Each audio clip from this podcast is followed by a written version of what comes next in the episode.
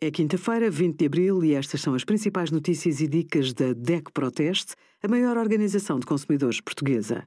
Hoje, em DECO.proteste.pt, sugerimos lares de terceira idade em Portugal, o que se passa do outro lado da porta, como escolher pavimento flutuante e os resultados dos testes da DECO Proteste a 176 cadeiras auto. Se está a planear uma viagem de fim de semana ou umas férias de carro, Confira os pontos-chave de segurança.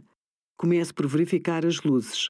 Teste os mínimos, médios e máximos, luzes de travão, de nevoeiro e dos piscas, quanto ao funcionamento e intensidade.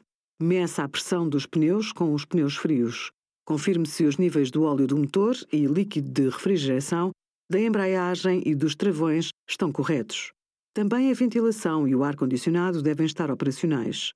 As temperaturas um pouco mais elevadas e viagens longas põem à prova a resistência física e o conforto dos passageiros. Obrigada por acompanhar a DEC Proteste a contribuir para consumidores mais informados, participativos e exigentes. Visite o nosso site em deco.proteste.pt.